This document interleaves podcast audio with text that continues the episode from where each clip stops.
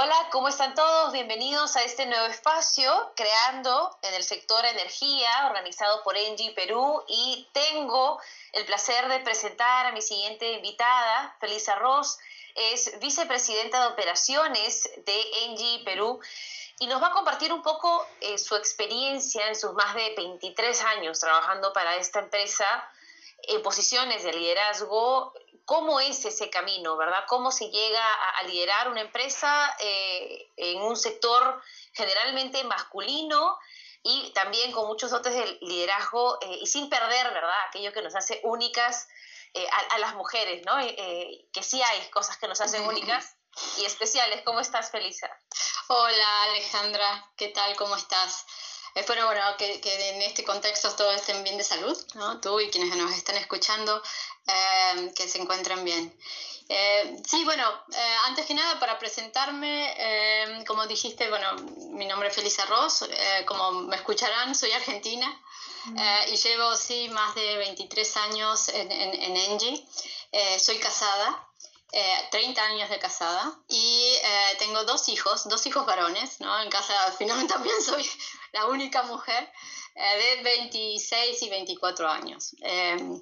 En Engie, bueno, sí, empecé hace 23 años, como decía, en Argentina, em, en el área de distribución de gas natural. Eh, ingresé a la compañía como eh, ingeniero de proyecto.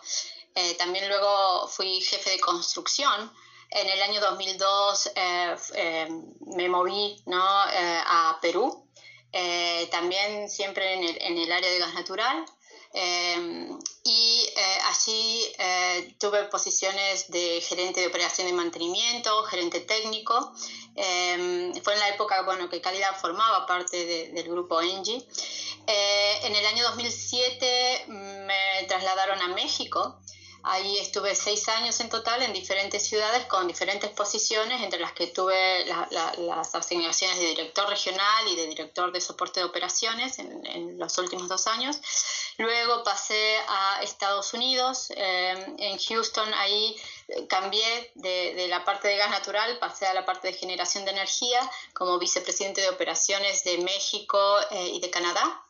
Eh, en los últimos el último año que estuve, el medio año que estuve acá, también estuve a cargo de las plantas que teníamos en aquel momento en Texas, eh, en el mercado de ERCOT.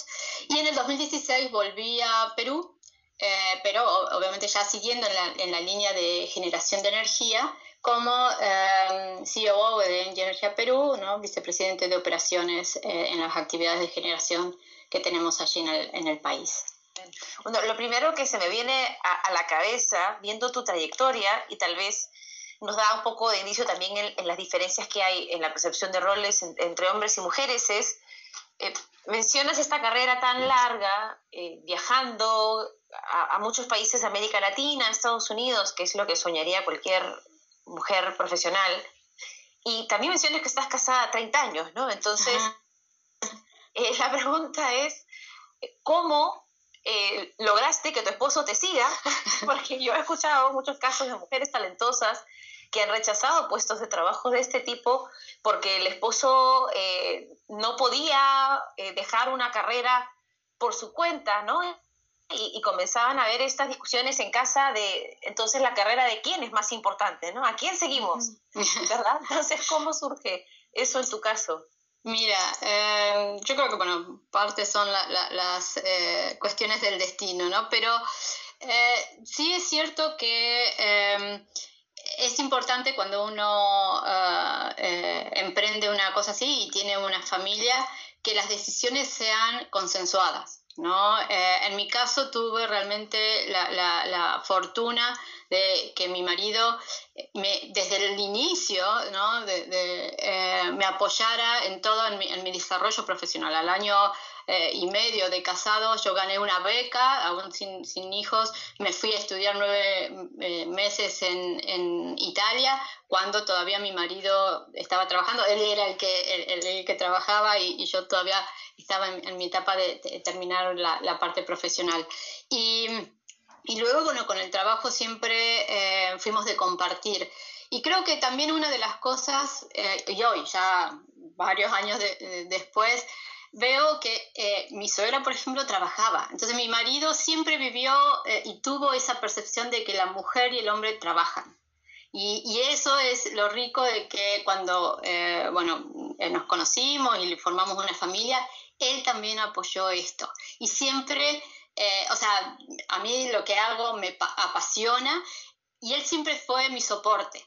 Obviamente la coyuntura en un momento se dieron como para que juntos digamos, ok, probemos, la, compañía me ofreció eh, eh, eh, una posición en, Perú en el 2002 y, y, sí, era una incógnita porque era movernos, en realidad yo iba a liderar este movimiento y mis hijos tenían uno ocho, uno seis, o sea, era un embarque.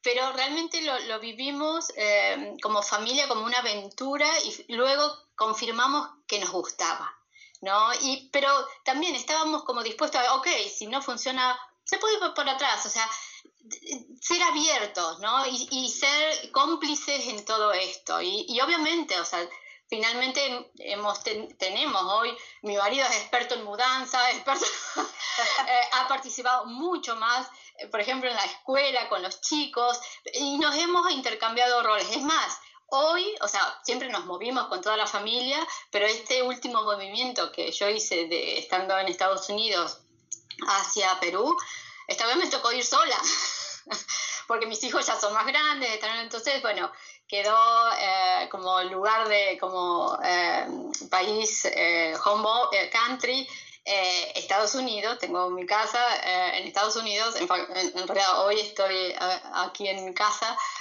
con esto de la cuarentena, pero trabajando y viajando y, realmente para mí esto es lo que más me gusta, pero sí, y, y es mi recomendación, cuando, o sea, aspiramos a algo, busquemos, ¿no? Las, las más jovencitas, que la pareja también tenga este, esta, este concepto y esta, esta complicidad de que juntos pueden hacerlo. Y que si no, así, y las cosas por ahí a veces pasan y ok, uno sigue al otro y, o, o, viceversa.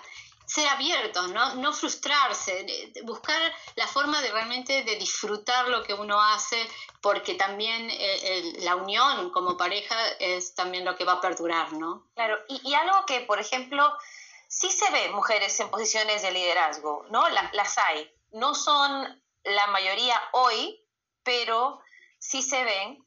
Y una de las cosas que tienen en común es precisamente eso, ¿no? Un soporte familiar, un, entorno que, que, la respalda por lo menos eh, emocionalmente, ¿no? Una, es, eso es algo que a veces los hombres no entienden ellos dicen, pero para nosotros también es difícil ascender. Ya, pero tú asciendes y no tienes encima a toda la sociedad exigiéndote que no te, no te faltes un partido de fútbol de tu hijo, ¿no? o quizás la mamá que, que, organiza las mejores fiestas infantiles, ¿no? Eh, a ellos no se les espera que sean los mejores organizadores de fiestas infantiles, ellos pueden llegar tarde porque tienen que trabajar. Entonces, este, ¿cómo crees que ha cambiado el mundo desde que empezaste tu carrera ahora en ese sentido? O sea, ¿crees que hay un avance o, nos hemos estancado en algunos conceptos, en, algunas prácticas? Yo creo que sí, que hay, hay un avance.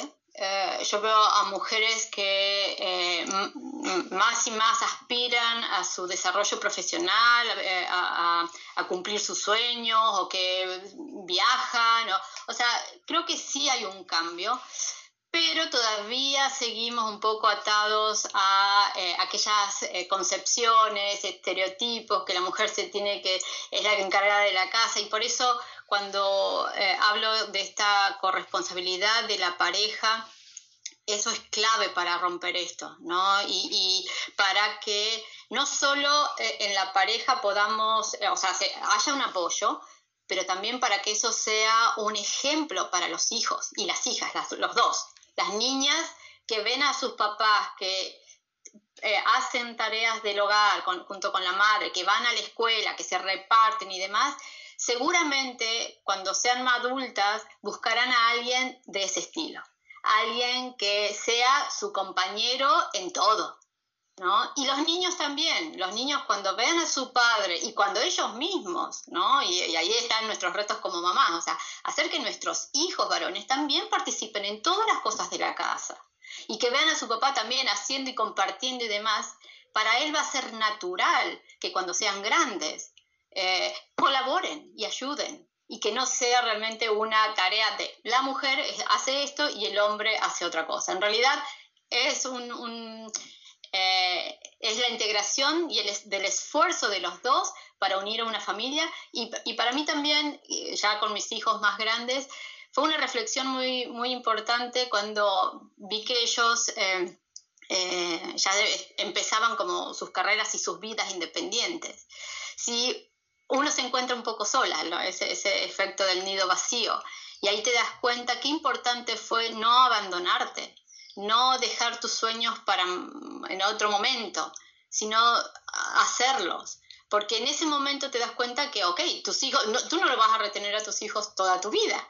No, ellos van a salir y tú también tienes que sentirte que el periodo de, de como mamá y demás estuvo, pero también tienes ahora que seguir. Y normalmente hoy, bueno, son madres jóvenes, yo me considero súper joven y con mucha vitalidad como para seguir viviendo y, teniendo proyectos. Entonces, eso también juega un rol importante eh, en, cómo nos estructuramos, cómo buscamos y, consensuamos con nuestras parejas para que este camino sea, sea positivo, ¿no? Para todos, ¿no? Como familia, a los hijos y todo.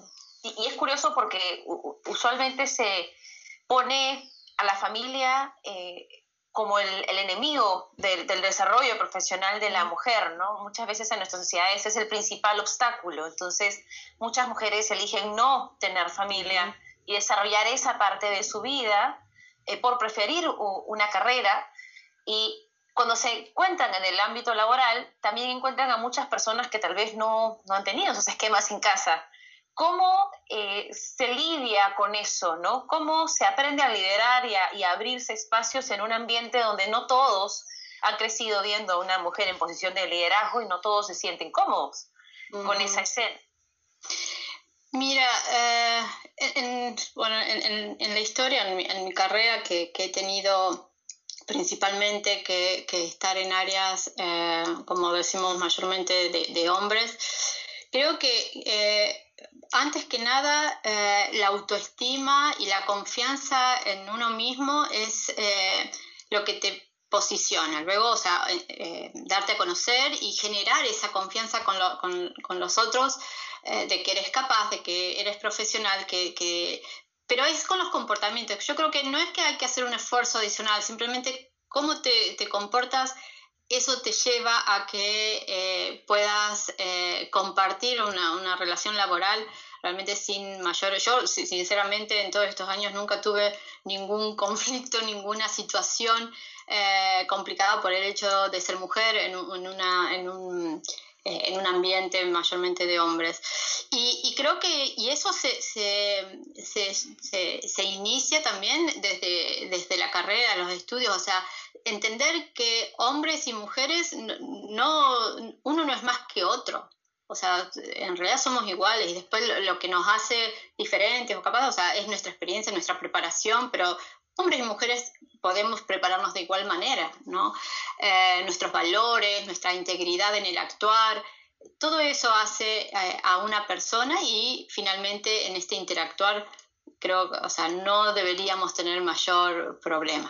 Eh, es cierto que hoy cuando me encuentro, o sea, como viajo o me muevo, ¿no? En distintas posiciones, siempre encuentro equipos nuevos, ¿no? y normalmente en la mayoría de los casos suelo ser la primer jefe mujer que muchos hombres tienen, ¿no? Pero, pero así todo, o sea, en realidad, en, realidad siempre se genera una muy buena relación de, trabajo eh, y, sí, no, no, creo que, que, eso está mucho en la persona, en el actuar, como, como, como uno se, se muestra hacia, hacia los demás, ¿no?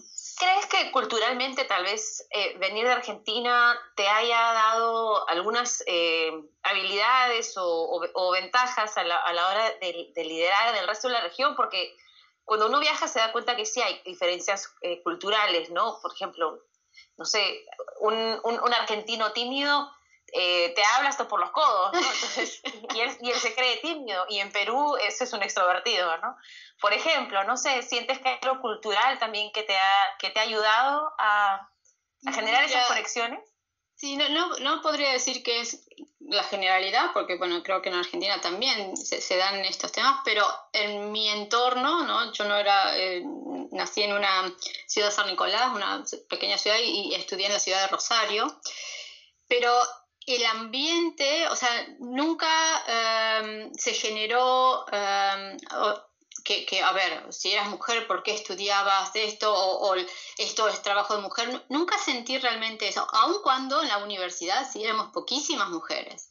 Em, pero, pero ahí, bueno, en realidad eh, eh, con el estudio y demás, no hubo diferencia, ¿no? Y, y es más, bueno, personalmente eh, me di cuenta que al inicio yo venía encima de una escuela eh, de orientación docente, ¿no? Y me encontré con compañeros que venían de escuelas técnicas y, en realidad eh, cuando tú tienes eh, facilidad para, por ejemplo, en este caso matemática, física, me encantaba estudiar y demás, enseguida me vi a la par de ellos, enseñándoles, explicándoles, y te das cuenta que en realidad entre hombres y mujeres no hay diferencia.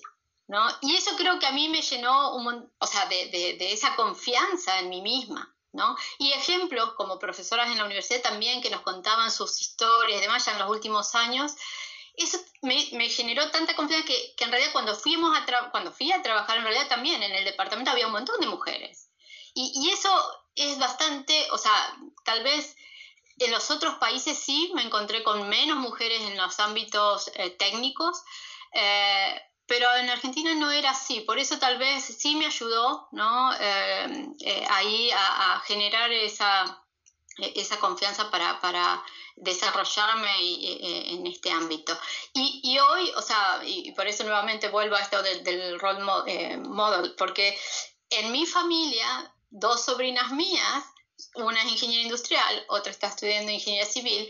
¿Por qué? Porque para ellas es algo natural o sea, les gusta, están, tienen eh, las matemáticas, o sea, tienen, les gusta eh, eh, esa afinidad a este tipo de materias, de, pero finalmente tienen el ejemplo de que son carreras donde las mujeres se pueden desarrollar igual que los hombres, ¿no? Entonces, eso por ahí es lo que falta un poco más en países como Perú o en México, donde todavía falta impulsar más a las mujeres a que se decidan a, estudiar estas carreras, ¿no?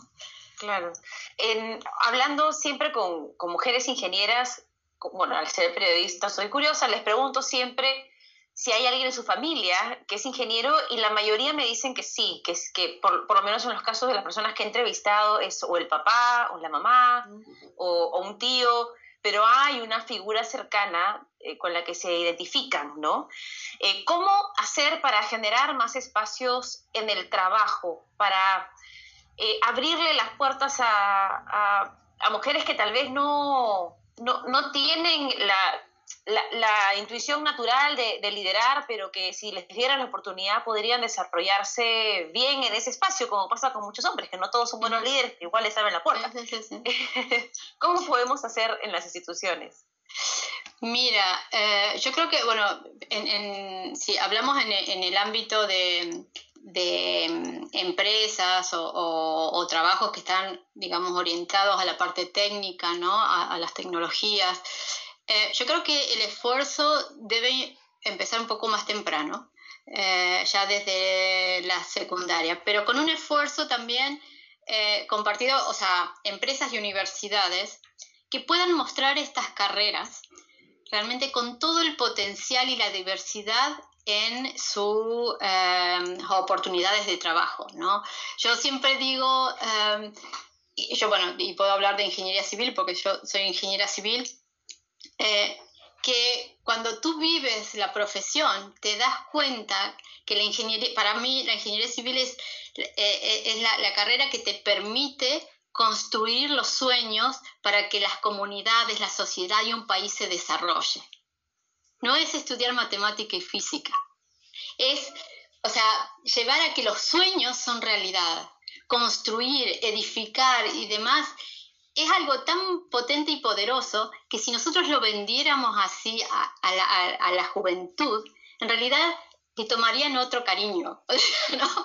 Y sobre todo a las mujeres, o sea, que eh, en realidad pueden cambiar eh, el, bienestar de una comunidad, de familias, y eso lo viví realmente muy de cerca cuando era jefe de construcción, en, mis años en Argentina, ¿no? después de ser eh, ingeniero del proyecto, fui jefe de construcción y la satisfacción más era cuando terminábamos la construcción de una obra, de una red y poníamos en gas y había nuevas familias que tenían nuevos beneficios, comercios que podían crecer porque ahora tenían ahorro, o sea, y, y esa era como la satisfacción más grande de, después de haber hecho un trabajo de eso.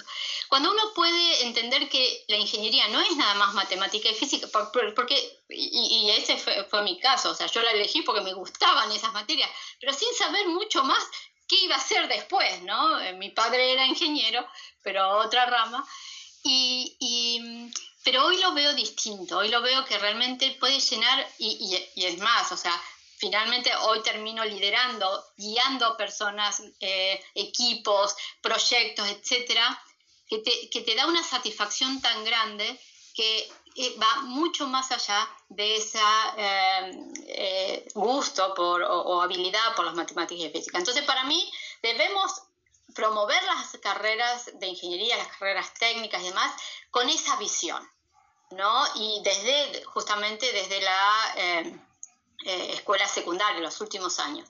Acompañar también a las estudiantes durante la universidad con charlas, también para, para asegurar esa, esa eh, que tienen esos modelos y, esa confianza. Y luego, obviamente, que, las empresas eh, también ayuden con sus políticas y demás, a, que trabajando en colaboración con las universidades puedan tener ese espacio para que las mujeres puedan crecer ahí y finalmente desarrollar sus habilidades de liderazgo y demás, que eso viene con el tiempo ¿no? y, las experiencias y, creo que, que, se puede hacer un, o sea, un cambio, pero debemos trabajar todos en conjunto. ¿no? Claro, hoy, en día incluso se podría decir que es hasta un problema de marketing, ¿no? Exacto.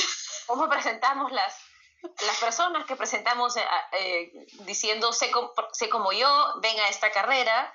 Eh, si le damos un enfoque más femenino al tema, podría atraer a más mujeres. Y pongo el ejemplo de una ONG que trata de motivar a las mujeres, a, las niñas, a emprender en tecnología y su eslogan es Cambia el mundo. O sea, no mencionan por ningún lado ni circuitos, ni, ni apps, ni, ni, vas a aprender a programar, les dicen vas a solucionar problemas del mundo. Y las niñas se emocionan y, y niñas que no estaban interesadas ni en matemáticas ni ni siquiera en alguna ciencia terminan interesándose por la posibilidad de solucionar un problema grande, ¿no? Entonces, ¿sientes que hay alguna diferencia tal vez en eso que nos motiva a las mujeres o, o que nos hace, alguna característica que nos hace liderar de una manera distinta, especial?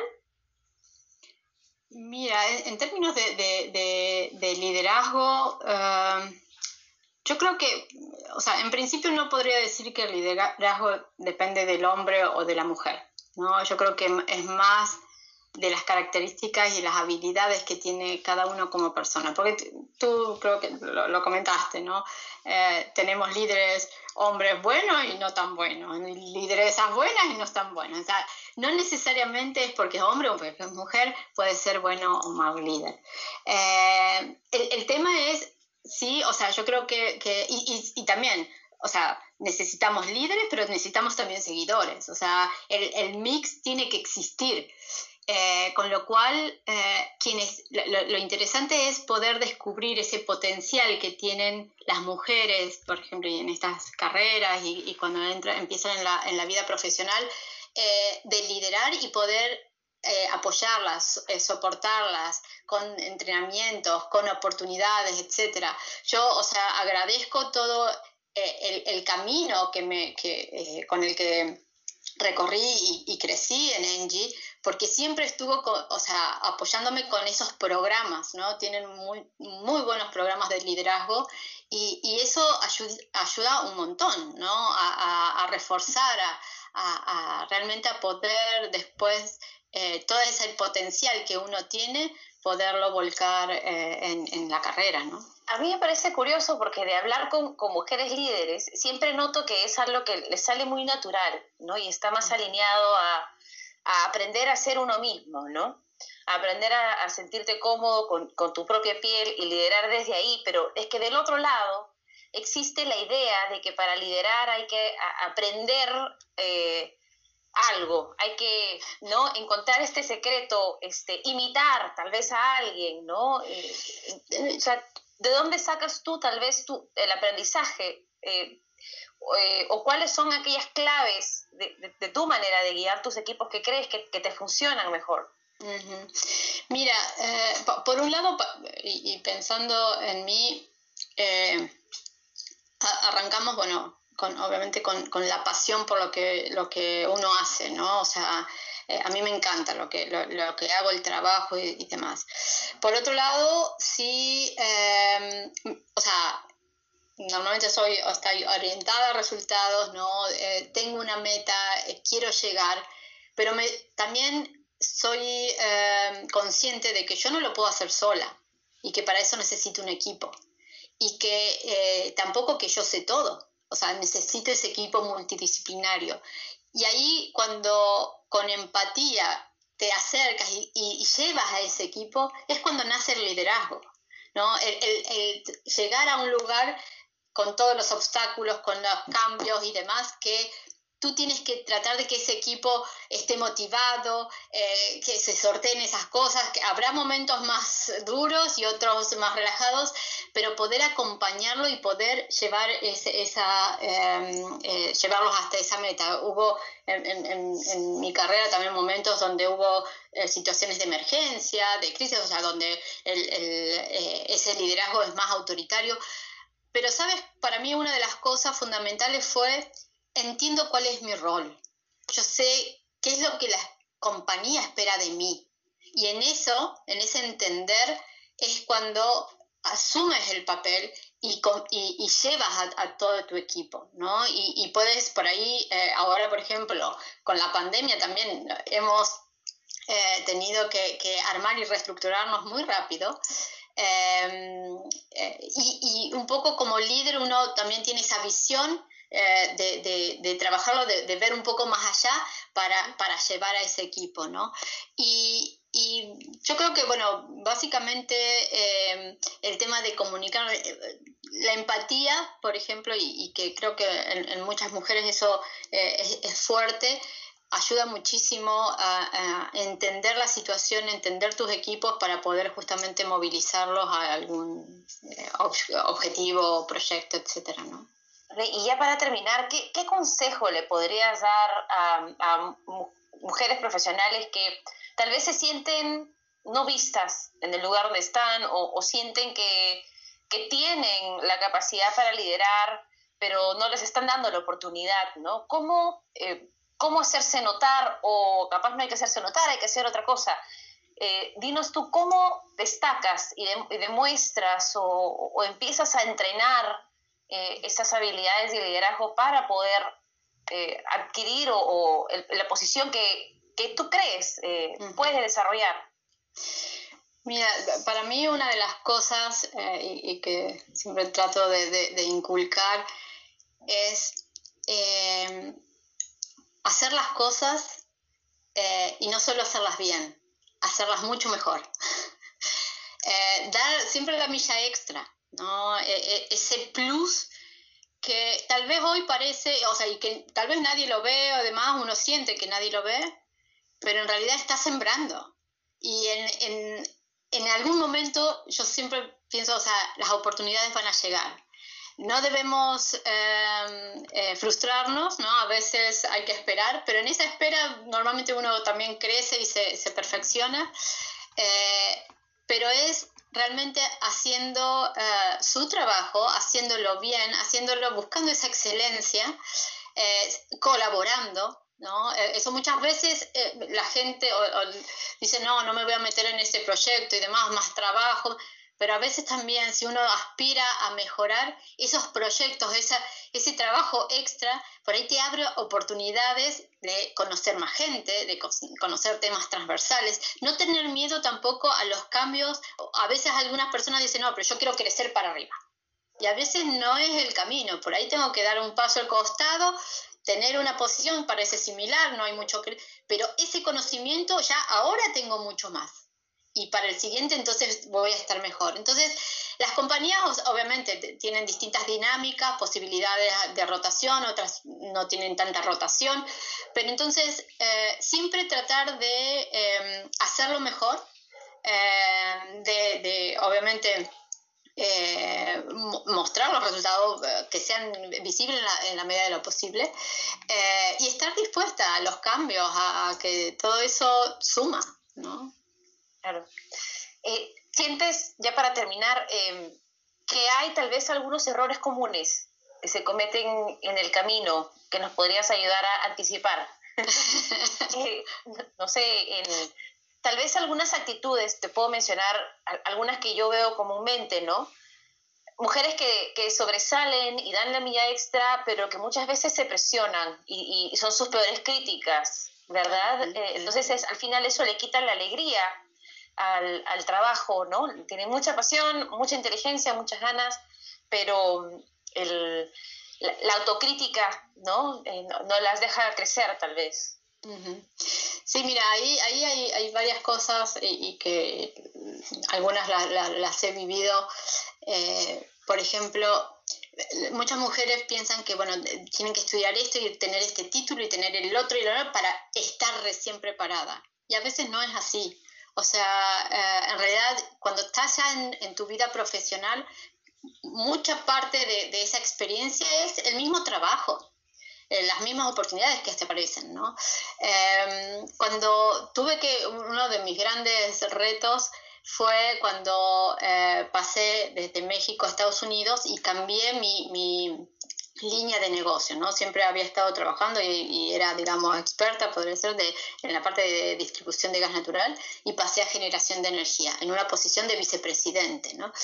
Ese para mí fue uno de los grandes retos porque realmente de mi zona de, salí totalmente de mi zona de confort, ¿no? Eh, y pero eh, en esa experiencia de, salir, lo que me, eh, bueno, lo hice porque además, o sea, me emociona y me encantan los retos, ¿no? Y esos cambios.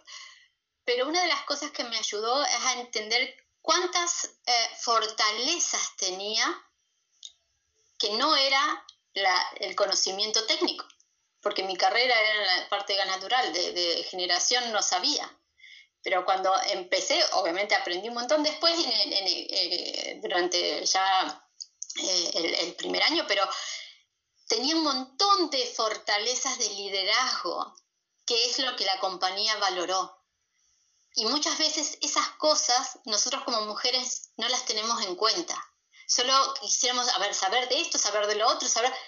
Y por ahí no, nos perdemos en todo eso cuando en realidad tenemos un gran potencial de planificación, de organización, de liderazgo, de seguimiento, de, o sea, hay un montón de cosas que sí las tenemos y no las valoramos con lo que vale para una organización. También a veces, y eso a mí, eh, yo soy muy perfeccionista, y, a veces nos juega mucho... De ese, de ese defecto.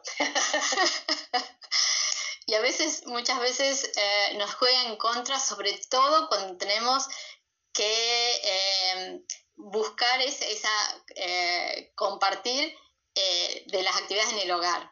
Muchas veces las mismas mujeres, no, lo hago yo porque yo lo hago mejor. No, déjalo, lo manejo yo porque yo, lo, yo sé cómo hacerlo.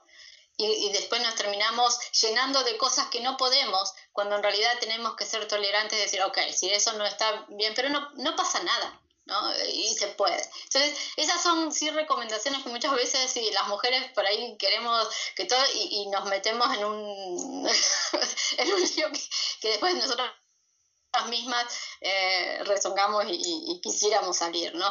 Pero el, el, el, consejo principal es encuéntrense y vean realmente todo el potencial que tienen eh, y, y, no, no teman eh, expresarlo, llevarlo a la práctica. No piensen que un hombre por ser hombre es mejor, ¿no? O sea, nosotros también somos, tenemos e, e, esa, esa capacidad y, en, las discusiones y además eso hace rico, hace muy rico el, a una empresa, por ejemplo, la diversidad, las opiniones, las distintas formas de ver un tema. ¿no? Eh, y, realmente es lo que justamente el, valor que esta eh, igualdad de género eh, es, porque es importante justamente para, para las empresas, ¿no? Claro.